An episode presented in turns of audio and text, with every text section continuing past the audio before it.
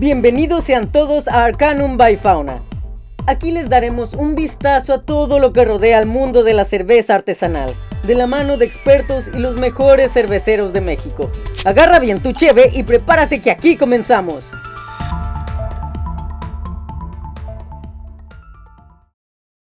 Entérate de las noticias más relevantes de la cervecería de mano del juglar de la fauna. Esta semana, en Fauna, ahora sí ya pueden encontrar Nahual en nuestro bar de Mexicali. Les recomiendo que estén muy atentos, ya que debería estar llegando a todos nuestros bares en los próximos días. Durante el transcurso de la semana pasada, obtuvimos el premio Cervecería del Quexal, un premio entregado en la Copa Quexal que reconoce la cervecería más premiada de toda la competencia. Además, este fin de semana se llevó a cabo Cerveza México, en donde se celebró la Copa Cerveza. En esta logramos hacernos con tres medallas. Primeramente, en la categoría de cerveza de fermentación alternativa, Bardo el Sabio obtuvo bronce. Con esto, consigue su segundo reconocimiento en competencias. Después, en la categoría de Stout Británica, Nox Arcana tuvo la medalla de plata, convirtiéndola de esta forma en nuestra cheve más premiada nacional e internacionalmente. Finalmente, después de una dura contienda, Jalapeño Stout se llevó la presea de oro en la categoría de cerveza de especies. Estamos súper felices de compartir este logro con todos ustedes. Seguiremos echándole un chingo de ganas para seguir entregándoles los mejores brebajes. Ahora sin más, pasemos a la recomendación de la semana con mi compañero Ricardo. Penélope, una coffee porter, cerveza oscura de cuerpo medio, de aromas y sabores intensos a maltas tostadas, café, ligeras notas de chocolate de un final agradable y suavemente dulzor acaramelado. 35 ABUs, alcohol 6.2%. Y no olvides seguir disfrutando este gran episodio de Arcano. Para todos los mortales que les apasiona la cerveza artesanal, les doy la bienvenida a la charla carnavalastra, la sección en la que nos adentramos en el maravilloso mundo de nuestra bebida favorita.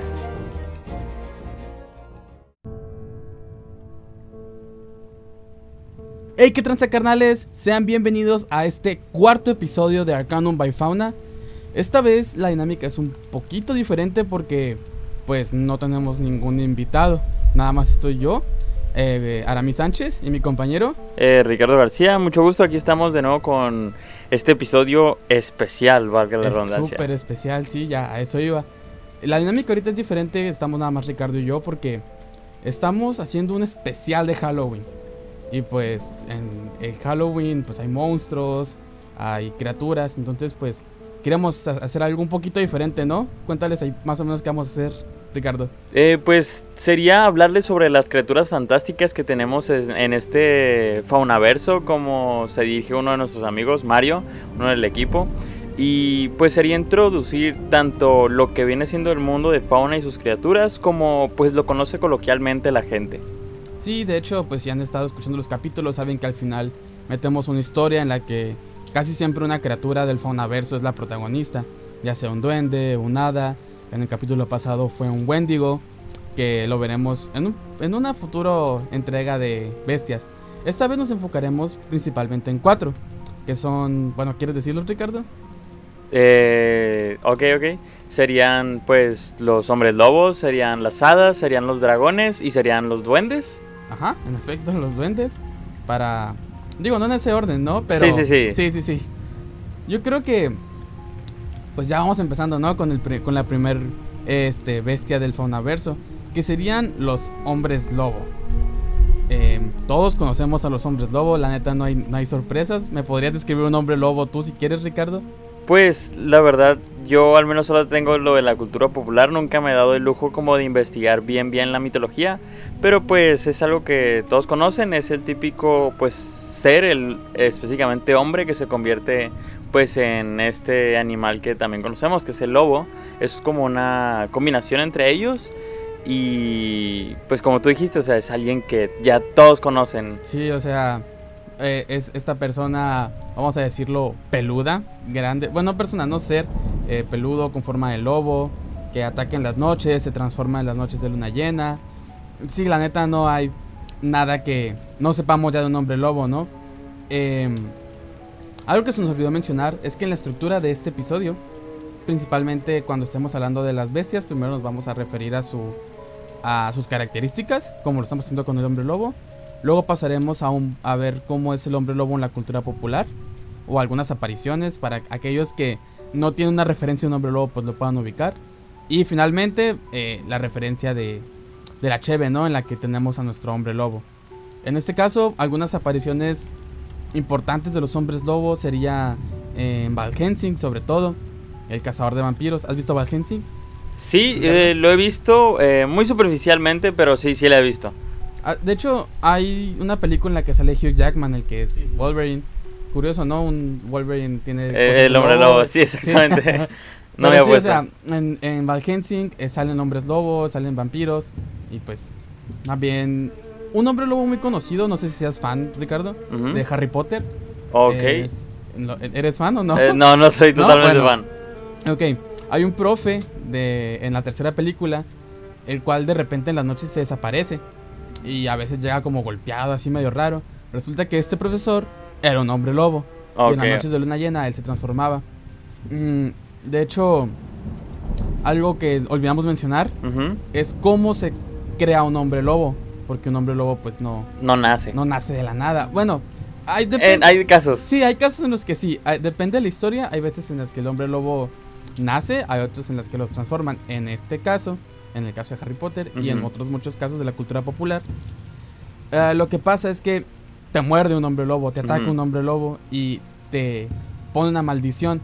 Que de hecho, en distintos lores, por así decirlo, eh, o historias fantásticas, se le considera a la licantropía, que es una enfermedad, que es esta enfermedad que te permite o te condena a convertirte en hombre lobo. Pero pues bueno, ya no. Ahora, pues si quieres ya pasamos, ya que vimos al hombre lobo poquito, vamos a ver cuáles son las cheves en las que nosotros tenemos un hombre El hombre lobo. Pues de hecho, al principio yo confundía eh, específicamente dos cervezas, que viene siendo la Hazy Lican y la Dark Lican, pero pues ya descubrí que son la Lican Lupus, la Hazy Lican y la Dark Lican. Así es, tenemos tres hombres lobos que yo al principio pensaba, cuando recién llegué a Fauna y cuando recién estaba inmiscuyéndome en el Fonaverso, que eran el mismo Lycan. pero en realidad no. Sí, son, diferentes. Sí, son diferentes. Em, estos tres personajes de las Cheves de Fauna en realidad no tienen una historia como tal escrita. Sabemos que son hombres lobos, sabemos que la cadena que trae es abre una puerta. No sé si lo has visto. Sí, sí las he visto.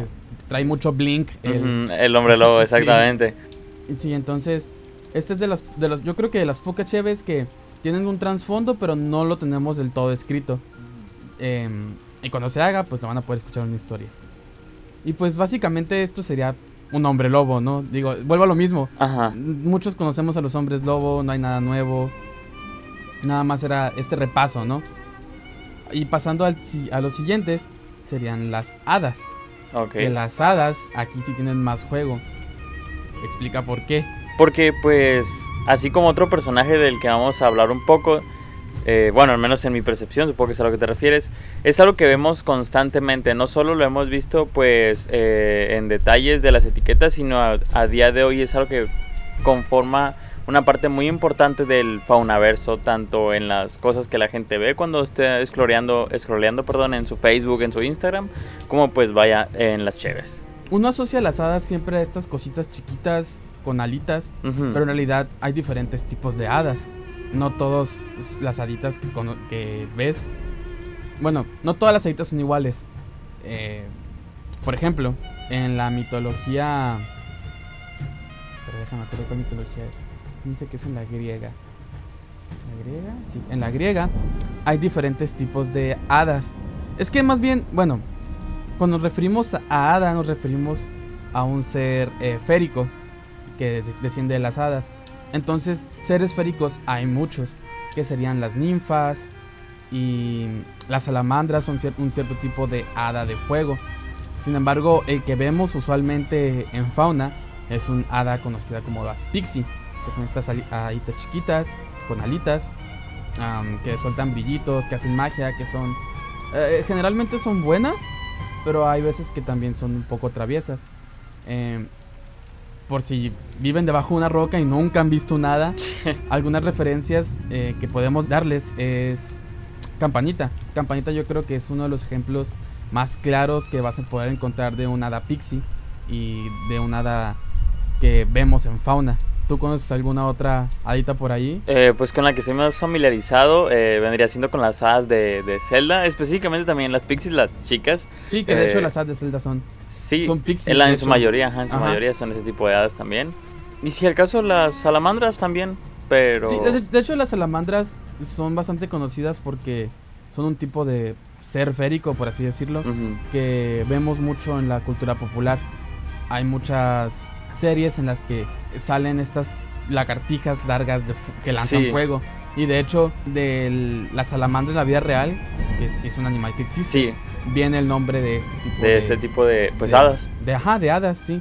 Porque al fin y al cabo caen en la clasificación de hadas. Pasando a. Pasando a las hadas en la cheve, en nuestras cheves, hay, hay cientos. Ay, no, exagero, ¿no? Sí. Hay bastantes hadas en, en las etiquetas de, de fauna. Y no son las etiquetas, sino mucha de la, de la publicidad y de la merch que hacemos. Incluyen hadas, que serían estas hadas pixies. De hecho, creo que el ejemplo más nuevo y claro que podemos dar es el de la etiqueta de la cerveza Helium. Ah, sí, que acaba de sufrir un rediseño. Que antes ten- tenía una criatura de la que vamos a hablar un poquito más adelante. Pero sí, de hecho, Helium al principio tenía un diseño con más minimalista, más sencillo. Y ahora por cuestiones de revivir la etiqueta y rediseñarla, pues sale una hadita, ¿no? Una hadita con un- con un, con un pajarito. Otras... Algo que me gusta mucho de fauna es que tenemos diferentes em, como tipos de hadas. No tanto refiriéndonos a las que existen en la cultura popular, sino más bien como a... Tenemos el hada cósmica del seltzer cósmico. Ah, de hecho que también. de hecho, no sé si sepas Ricardo que ya le hicimos una historia también. Eh, la historia del seltzer cósmico es que estas, este, estas tipos haditas habitan en cierto lugar del cosmos en la que pueden crear y destruir, no planetas, ¿no? Pero como hacer estrellas y cosas Sí, así. sí. Y el polvito que dejan es lo que le crea el seltzer cósmico. Oh, ok, ok. Entonces, esta, ese tipo de hada es muy diferente. Nuestra cheve de moras también tiene otro tipo de hada. Que este, este tipo de hada sí se asemeja un poquito más a lo que sería un tipo hada druídica, que es como del bosque, de la naturaleza, trae su máscara. Y es un poco más grande. De hecho, se ve en la etiqueta como está incluso como hecha bolita. Por lo mismo de que pues, es un, po- un hada un poco más grande. A diferencia de la de Helium, que es una Pues se hada- nota que en la Ajá, ilustración que es una chica. Sí, sí, sí, que es una hada pequeña del tamaño de un pájaro. Incluso el pájaro es más grande que él. Sí. Entonces, pues bueno, ¿no? Estas son las hadas que vemos en la cultura popular y las hadas de, De fauna. de fauna. Y pues, si quieres, pasemos al siguiente punto, Ricardo. Eh, los duendes, si no me equivoco, ¿no?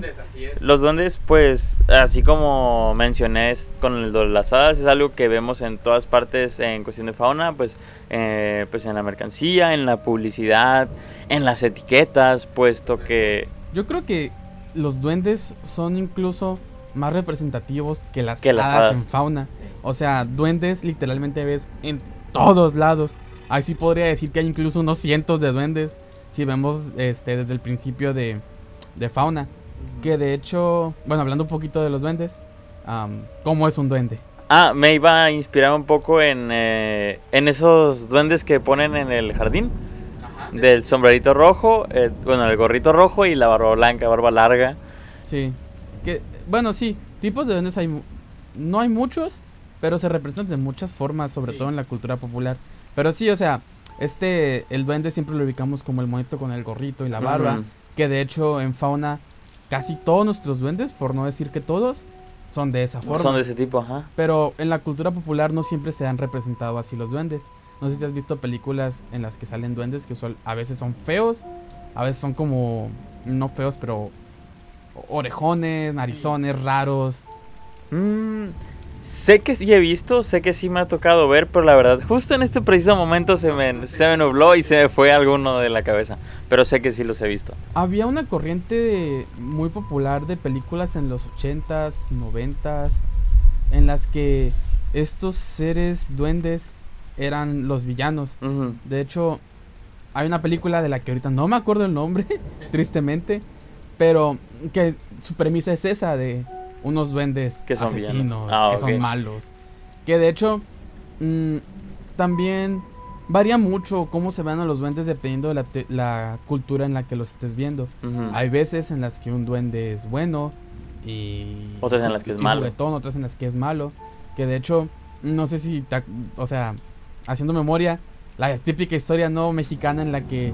Oh, sí, había duendes en mi casa y me robaban Ah, las cosas. sí, sí, sí. No, no sé si alguna vez te haya pasado alguna experiencia con duendes. A mí no. A mí no, tampoco me ha pasado, pero sí conozco gente pues relativamente cercana a la que me podía contar una historia relacionada con duendes, que a veces siento que son muy dramáticas, pero sí me ha tocado. Sí, a, a mí también. Yo, yo tengo un primo que decía que en las noches le jalaban las patas. Ajá. que los duendes llegaban y, y le jalaban. O a veces que decía que iba al baño en las noches y que miraba por la ventana asomándose a alguien, se quitaba. O escuchaba ruidos, desaparecían cosas. Eh, a ellos les consta que sí pasó. ya, yo la neta no... No puedo decir nada. Ajá, sí, no, no, no, tampoco no puedo decir nada. Pero bueno, no, o sea, a, a lo que queremos llegar es que a veces los duendes pueden ser buenos, malos. De hecho, em, una de las primeras etiquetas, bueno, una de las primeras cervezas de fauna tiene como protagonista A los duendes. A un duende, ajá, que sería Penélope. Pues de hecho son dos duendes, ¿no? Jugando o dos Ah, sí, duendes. sí, sí, o sea, No, más que uno más grande que otro. ajá, el, están, están, el chiste es que protagonizan, pues, La eh, etiqueta. en sí el relato lo protagoniza un pajarito. El pajarito que está ahí en la etiqueta, pero salen más los duendes. Ajá, sí. De hecho, eh, incluso en nuestro, como base de datos, tenemos un, un tríptico en el que nosotros tenemos la información todas las cheves. Lo que se ve son los duendes. Los duendes. Sí, el, el duendecito que se está volteando es el que más se ve. Pues de hecho, eh, si has visto la segunda versión de Penélope, eh, según yo no, no, la verdad es que no recuerdo si son el mismo estilo o algo, pero si has visto la, la, la segunda Penélope. Ah, sí, la que tiene mm, como un café diferente. ¿no? Ajá, en esta salen pues nada más duendes Nada más los duendes. sonriendo. Sí, sí, sí. Es que, o sea, curiosamente la historia la cuenta el pajarito, pero, pero casi, casi por así decirlo, los protagonistas son los duendes. Ajá. Que de hecho, pues el pájaro cuenta cómo, cómo gracias a ellos eh, se, se le maravilla al mundo, ¿no? Y descubre semillas que nunca había descubierto en, en, en su vida. Entonces, pues sí, ¿no? Em, y otras de las cheves consiguientes también tienen como, como protagonistas a los A los duendes. duendes. Está Mala Vida. Ama la vida. Ahí está, su protagonista también es un, Es un duende. es un duende. Este es más malvado. Bueno, por las circunstancias de la vida se hizo malo, ¿no? Pero. Ah, ok, por la historia. Ajá, sí, por la historia, a eso me refiero. De que mm, se hizo malo, pero en realidad mm, no es de estos duendes. De estos duendes malos. De hecho, ahorita que mencionamos duendes malos, me viene a la, a la cabeza eh, también una, una, re- una forma de ver en la cultura popular los duendes, que son estos duendecitos chiquitos que tienen como su caldero de oro. Ah, al sí. final del arco iris. Sí, que de hecho en fauna no hay ninguno que sea algo así. Que sea de ese estilo, ¿no? No, no, no. de- deberíamos. De- estaría bueno que a futuro lo tomaran en cuenta porque pues al final, bueno, tal vez no en nuestro lado, pero sí en otras partes del mundo es considerado como tal vez el duende Sí, más sí, importante. de hecho aquí los duendes son más, más bien vistos como seres juguetones que se roban cosas. Y de hecho pues es en- más bien como este estereotipo irlandés, ¿no? Sí. Del, del, del, del duende en el que vemos la calderita y el, el trébol, el verdecito. Y así, y bueno, pues me acordé de esos. La verdad, ya como detalle final, desconozco la historia de ese estilo de duende, pero yo por lo que llegué a ver de niño recuerdo que o era un duende que te premiaba por el esfuerzo de haber buscado la, la ollita de oro, o era un duende que te engañaba por buscar el camino fácil, intentando encontrar la ollita de oro. Es como... Sí, ahí estaba esta, esta dualidad que vemos de los. Que, que bueno, en fauna pues casi todos son buenos afortunadamente. lo bueno. Sí, sí, sí. Y pues bueno, creo que es buen momento para pasar ya a los, diría yo, protagonistas del episodio, porque es de los que más vamos a hablar, pero pues en realidad todos tienen su importancia. Todos tienen su importancia. Todos son Eh, fauna. Sí, todos, todos son parte del Fonaverse, todos son importantes. Estos últimos, pues son los dragones, ¿no? Ujú. ¿Quién, quién no conoce un dragón? Yo creo que los dragones son incluso más conocidos que los... Que los hombres. Bueno, Ah, ¿que los hombres lobos? Sí, yo diría que sí. Yo también diría que sí. Porque estos sí literalmente están en toda película de fantasía que, que veas. muchas veces O en todas las culturas también. también en todas las culturas que México tiene su, Su propio dragón. su propio dragón que es eh, Quetzalcóatl. Los japoneses tienen sus dragones que son estos largos, patas con cuatro patas. Ajá, sí. Eh, también están el, dragón. Pues que de hecho, ya pasando un poquito a, a las características del dragón, existen dos, no sé si sepas, Ok. que es el dragón occidental y el dragón oriental. El dragón de la, de la, de la cultura de nosotros, mexicana, es, es un dragón con características orientales, que son estos que son como alargados, emplumados y que, y que son buenos. Sobre todo que son buenos. Ok. Porque el dragón eh, europeo occidental es, Es malo. malo. Ajá, sí. Eh, Es que es este típico dragón con cuatro patas, que está así como pues, con dos alas. Ajá, con una postura bastante Ajá, iba a decir, iba a decir- imponente. sí, iba a decir erguido, pero erguido sería como si estuviera parado y no. Pero sí, o sea, con esta postura así imponente, malo, tipo ¿Has visto El Señor de los Anillos? ¿Has visto El Hobbit? Sí, he visto El Señor de los Anillos. ¿Y has visto El Hobbit? Sí, pero más el Señor del... Bueno, Específicamente más el Señor de los Anillos. Bueno, en el Hobbit, el- uno de los villanos principales, por así decirlo, es Smaug, un dragón que vive en la montaña. Ese es el tipo de dragón europeo, occidental, que todos ubican. Pero lo que no muchos saben es que existen... No todos son dragones, porque me explico. Hay veces que vemos algo con escamas y alas y le damos el nombre de dragón, pero en realidad no es así podemos dividirlos como en cuatro grandes eh, grupos, que serían el Drake, que es un, es- imagínate un dragón occidental de estos malos, pero sin alas. Ok, ok. Eh, usualmente todas estas variantes de los dragones, por así decirlo, son más débiles. El pináculo siempre del, del, del género dracónico es el, es el dragón con sus cuatro patas y las dos alas. Ok. Entonces el Drake sería como un, un dragón pequeño. De hecho los Drakes no son tan grandes. O sea, tenemos, tenemos esta referencia de que el dragón es súper grande. O sea, que te supera en 2-3 metros. Pero los Drake no, los Drake se asemejan más al tamaño de un, de un caballo, por así decirlo. Que no es tampoco tan grande. Luego estarían los Wyvern. Wyvern también se suelen confundir mucho con los dragones. El Wyvern se le conoce también como Giverno Ok. en, la, en, en español. El, es el que más suelen confundir con los dragones porque es el que más se parece, ya por la posición de las alas y por la postura. La diferencia entre un wyvern y un dragón convencional es que eh, los wyvern, en lugar de tener seis extremidades, que son cuatro patas y dos alas, nada más tienen dos patas traseras y sus dos alas. Este tipo de dragón suelen tener colas más largas. ¿Por qué? Porque lo utilizan para hacer equilibrio. Oh, ok, al momento de volar. Sí, bueno, y caminar, sobre todo caminar. Y volar también, pues sí, de hecho sí, ahora que lo mencionas. Lo saqué de la película de cómo entrenar a tu dragón. sí, es lo que iba a decir, que en cómo entrenar a tu dragón lo ocupaban mucho para volar, sí. Cada que de hecho todos los, la- no todos los dragones que vemos en cómo entrenar a tu dragón Son dragones. son tal cual. dragones tal cual. Hay- de hecho, ahí, ahí vemos eh, mucha variedad. Ahorita se me vienen a la mente, ay, no me acuerdo de todos los nombres de los dragones. Ah, no, tampoco. Pero sé que en, en alguna parte de la historia, eh, no recuerdo si en la serie o las películas, pero incluso creo que confunden a, pues, a tal cual una salamandra con un dragón. Ajá, sí. De hecho, sí es cierto. Hay, hay- de hecho, hay una escena en Cómo entrenar tu dragón 2, si no me equivoco, en la que el protagonista Hippo está sentado como en una islita Ujú. eh, después de viajar con, con, con Chimolo, su dragón, y llega a, un, a una islita y ve a unas salamandras, que son dragones que se ven como el tamaño de un perrito, por así O sea, decirlo. son dragones pequeños. Ajá, dragones pequeños, es la salamandra. Pero bueno, no, la salamandra es más, como decíamos, es más un hada que un dragón.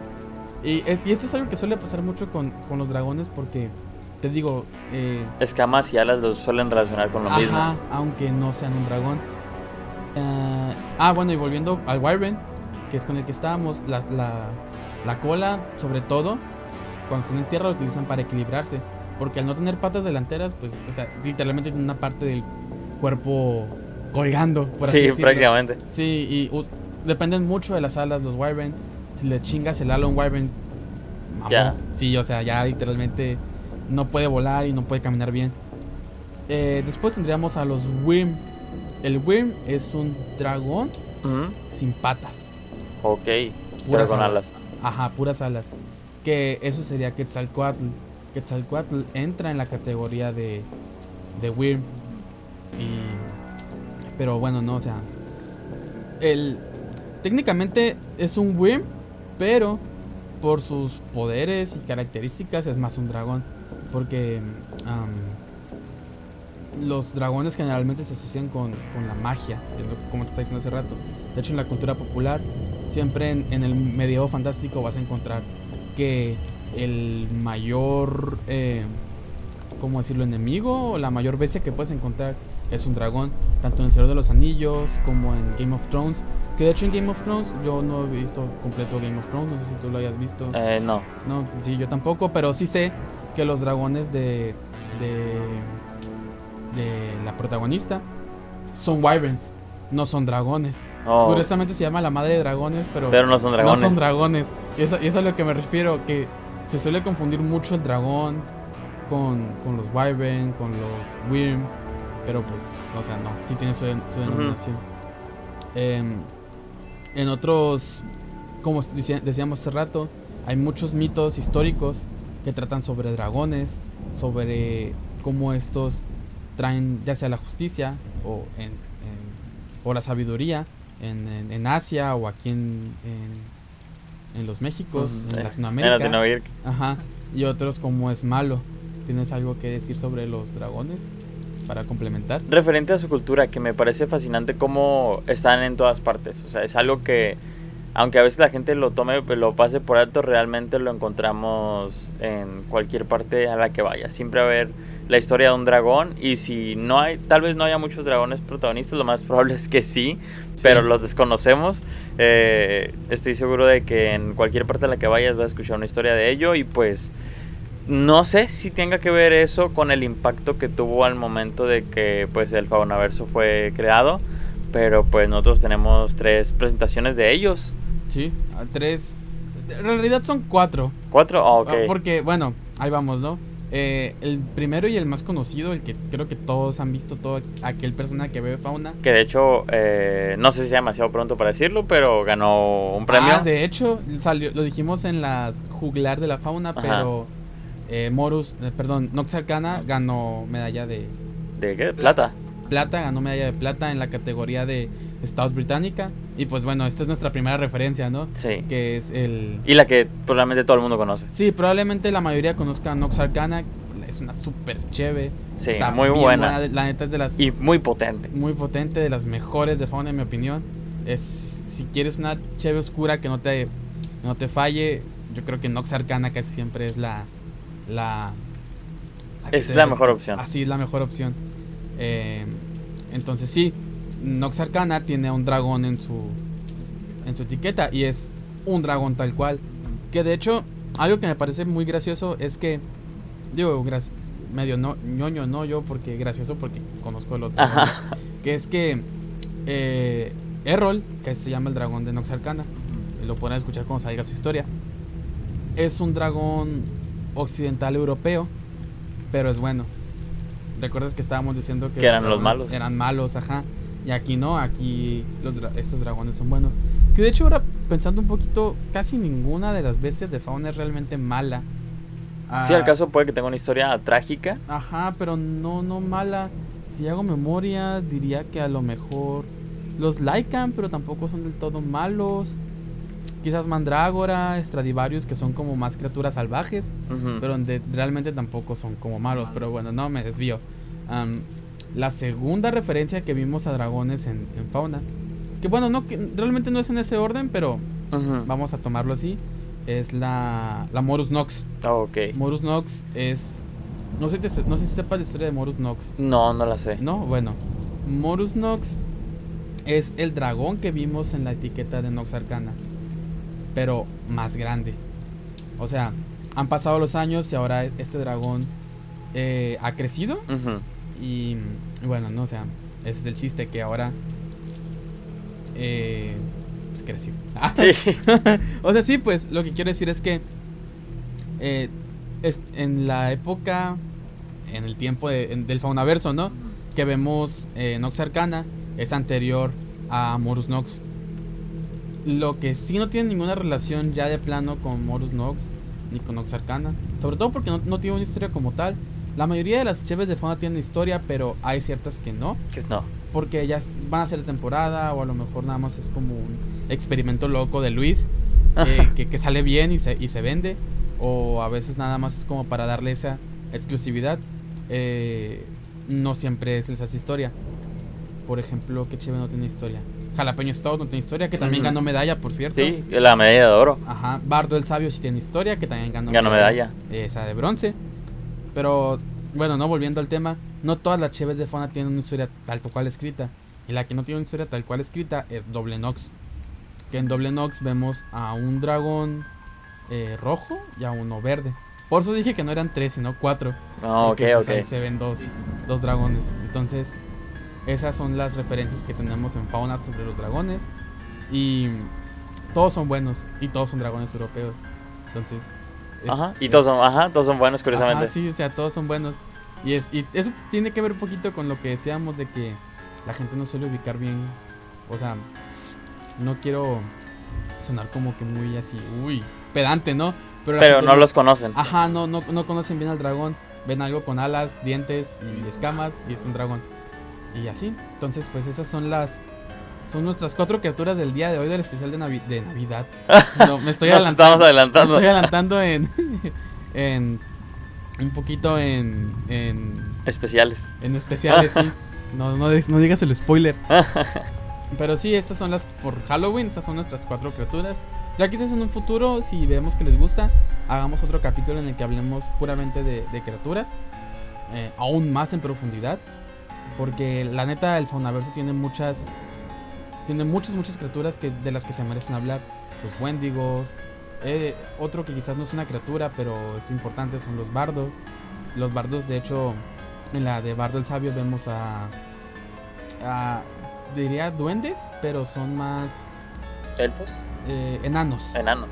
El enano también tiene mucho en la, en la cultura popular, entonces también podemos hablar de ellos. Un duende es diferente a un enano. Em, entonces, pues bueno, hay, hay mucho que abarcar. Y si les gusta, pues díganos y les hacemos otro de estos. Probablemente en la segunda temporada, porque ya tenemos agendados qué capítulos van a salir ah, durante esta temporada, que le quedan ya cuatro capítulos. Eh, espero que les esté gustando. Realmente este, este es el primer capítulo que grabamos solos. Yo me refería más bien a desde que empezó la temporada. Ah, ok. O sea, porque grabamos varios. De hecho, se quedaron grabados cinco, si no me equivoco. Desde el principio. Ajá, cuando empezamos a grabar Ah, sí, grabamos sí. cinco. Y ese es el primero que grabamos después de, Un cierto tiempo. después de un cierto tiempo. Entonces ya podemos empezar a escuchar su feedback. Hemos visto que a varios les está gustando. Em, Eso está sí, chido. sí, Está bastante bien. Sí, la verdad está muy bien. Digo, no es porque yo lo- nosotros lo hagamos, ¿no? Pero Pero está, está genial que les guste. sí, sí, sí, la neta está súper bien que les esté gustando. Y si les gusta, pues compártanlo. Llenen de alegría a alguien más en su día. Y pues bueno, si ya no tienes nada más que decir, Ricardo, creo que es buen momento para ir despidiendo el episodio. Eh, pues solo voy a agregar que me gustó. Que me gustó este. Esta esencia diferente. Eh, fue divertida y entretenida. Y estaría chido que se repitiera con el paso del tiempo. Que volviéramos a hacer algo relacionado con las criaturas de fauna. Porque como dijiste, es un vasto universo. Sí, Y algo que vuelve peculiar a fauna. sí, la verdad es que es, es- es una parte muy importante de, de, de fauna, ¿no? Sus criaturas, su historia. Entonces, me parece importante que, que se conozca. Uy, Y bueno, pues si ya no hay nada más, nos despedimos. Nos vemos en la siguiente semana, que también es un especial, por cierto. Ah, sí. Se va a hacer especial de Día de Muertos, en la que hablaremos un poquito de las historias mexicanas y cómo esas influenciaron a, a um, Corpse Cadáver. Entonces, pues bueno, los invitamos a que estén al pendiente si quieren aprender un poquito más de, de Corpse, que es, va a ser nuestra chévere protagonista del siguiente capítulo. Y pues bueno, me despido. Yo fui Aramis Sánchez Y yo, Ricardo García. Así que nos vemos en la siguiente entrega. y los dejamos con la historia de Bardo el Sabio. Adiós. Adiós.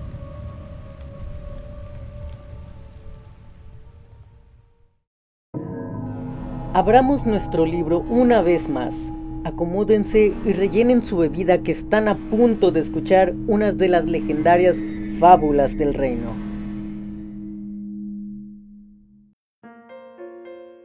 Basir, considerado el dios de la creatividad, era un viejo bardo que intercambió todo lo prometido por convertirse en un vagabundo sin rumbo, para así conocer el mundo y fomentar la ideología del arte a cambio de comida. Los enanos, habiendo oído de su gran sabiduría y brillo, lo codiciaban, lo envidiaron a tal nivel que lo invitaron a su morada y lo traicionaron mientras dormía. Tras el asesinato, derramaron hasta la última gota de su sangre en tres recipientes, en los cuales mezclaron la sangre con miel, creando una bebida inspiradora, que cualquiera que la probase se podría convertir inmediatamente en un poeta, un bardo, un semidios creativo. Esta bebida fue conocida entre los Skalds de toda la región escandinava con el nombre coloquial de la hidromiel. Muchas gracias a todos por ser parte de este episodio. Esperamos que hayan aprendido y que se la hayan pasado a toda madre. Si les gustó, recuerden que cada miércoles sacamos un episodio nuevo. Síguenos en nuestras redes sociales para estar al tanto de Cervecería Fauna. Nos vemos, carnalitos.